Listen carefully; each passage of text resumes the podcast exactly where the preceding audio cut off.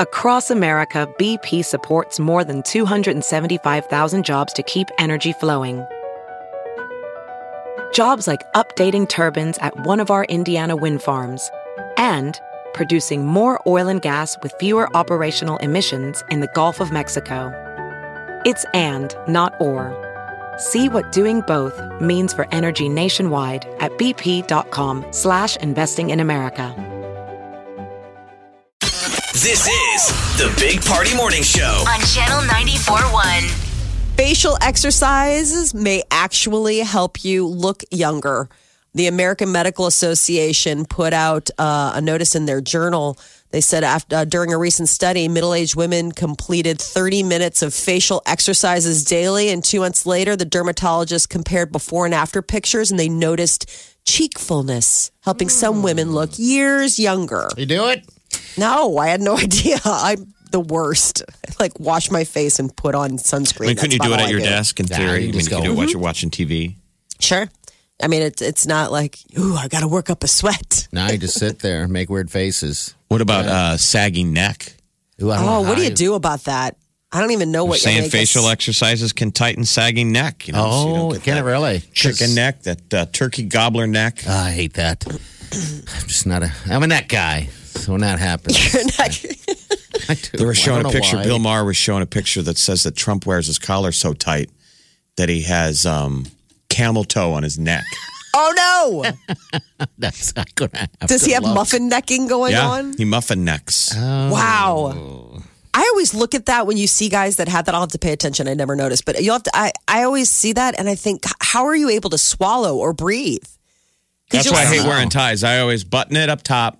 Uh huh. Put the And then- tie on. I tighten it up, and then once I got that thing all snug, I feel like Undo I'm it. cheating. I undo that top button. But isn't that the norm? That's what I do. I think it's a too. better I- look when the wedding's over and you can loosen it a little bit. Yeah. Or maybe even take it off. Um, yeah, I, I don't. I don't go all the way tight like that either. Um, I don't know what it's like to swallow. He doesn't want to know. muffin top that neck. No, No. Peter wears one every day. I mean, I, well, except for weekends. But it's I mean, loose, though. I mean, right? I mean, if you wear No. one every day, it's going to be loose, isn't it? No, I mean he dresses sharp, man. He's got the dry clean starched Well, I'm- shirts and the tie and the. I'm sure he does, but I'm just saying, does he loosen the top or is it tight No, like that it's all the tight. time? No, I mean it's. I mean, yeah, it's tight. I mean, you, it's business. It's business tight. Huh.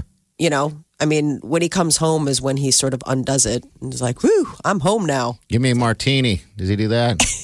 hey, I'm home there, Flo. Give me a martini.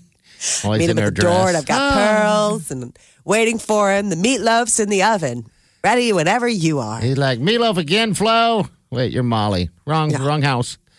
Never mind.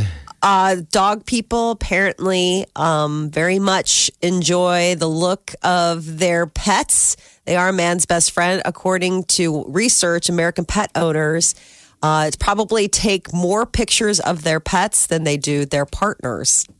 One in four pet parents have uh, brought their pet on a date. I'll quit it. Most dog people, 65% admitted taking more photos of their fur friend than their significant other. Yeah, that makes sense though, because you know it's a willing audience. The dog just sits there and you know, Looking cute all the time. Loves you so much. you know the dog can't give you pushback. no. Yes.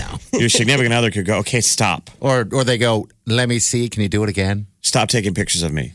Yeah. I would like to and you can admit- you can load uh, unlimited pictures of your pets and people on social media. Be like, no, no, it's your dog. But if you did your girlfriend too much, people are like, okay, get a room. We get it. yeah. I mean, it's a quick limit to how many you can get away with posting before people are like, gross. I know. I Isn't that know. interesting? I think it's like there- three, Well, like all in right, one cluster. yeah, I've could been with put 'em up. Wileen for f- four and a half, right? And so, yeah, now that now that we're talking about this like this, I, I probably do take more photos of a dog than I do of her. That sounds Sad. I'm Sounded really sorry. bad. I know exactly when you say that. You're- I know it's it's interesting when you say that. Well, I don't know why that is. Um, maybe I'm bored with the dog. at Peter home probably- alone. I don't know.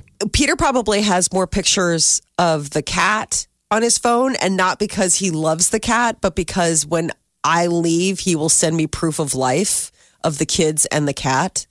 And so, like, hey, look, he's here. I'm feeding him. I haven't kicked him out into the snow yet. Yeah. like, it's not coming from a place of like, oh, isn't he look so cute You know- sleeping like that? It's like, listen, the thing, the parasite is still here. He's waiting for you to come home. I wonder if it's. I mean, you you think that, but what if it's different when you're not there?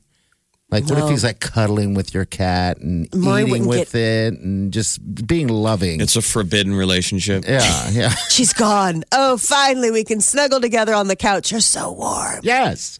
No, Okay, And that's what that's what angers him. That's what angers Peter is that he's like, you know, I provide a roof which he lives under. I sneak him good food, not just like the the you know food that you make him eat. yeah. That cat he's goes. still- Peter will be a trail of tears. You watch. Yep. Trail Well- up tears. I see it every time. Happened with my dad. Happened with friends of mine. They're like, cat, whatever, it's gone. what? Yeah. every No, time. absolutely. I've loved every Normal. cat I've ever met. I Yeah. just, but I don't like cats. Yeah. That's it's a weird. different thing. How can Owning you them love every versus, cat you met, but Yeah. But when you meet them, you know, Jeff somebody loved owns my a cat. cat. Yeah. Yeah. He You always loved get Rocky. along with them. I love petting them. You, I it did works good with with 'em. dogs too, where you pet them in that area above the tail. Uh-huh. You know, that tailbone, that butt bone. uh huh. When They're you're like, oh, scratching that them and feels so rubbing good. them, and they give you that look like, oh, that's really good, dude. That's the spot. And so dogs love it. Do- Dogs will always be friendly, but if you start doing that, oh, cat cats don't like strangers. But then if you start doing that rub good, all of a sudden that cat looks over you like, "Who are you? I Mm. like. You. I don't Okay, mind you. human. You can come around. She can she can have you back." All right, human. See, Jeff was always good with Rocky, but you know, my cat Rocky that I had years ago.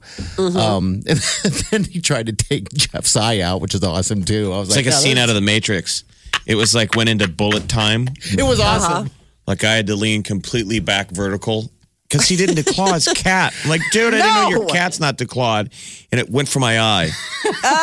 And I saw that that razor sharp claw just missed my cornea. oh my god. Like I'd be wearing an eye patch right now. You would be. This is The Big Party Morning Show. on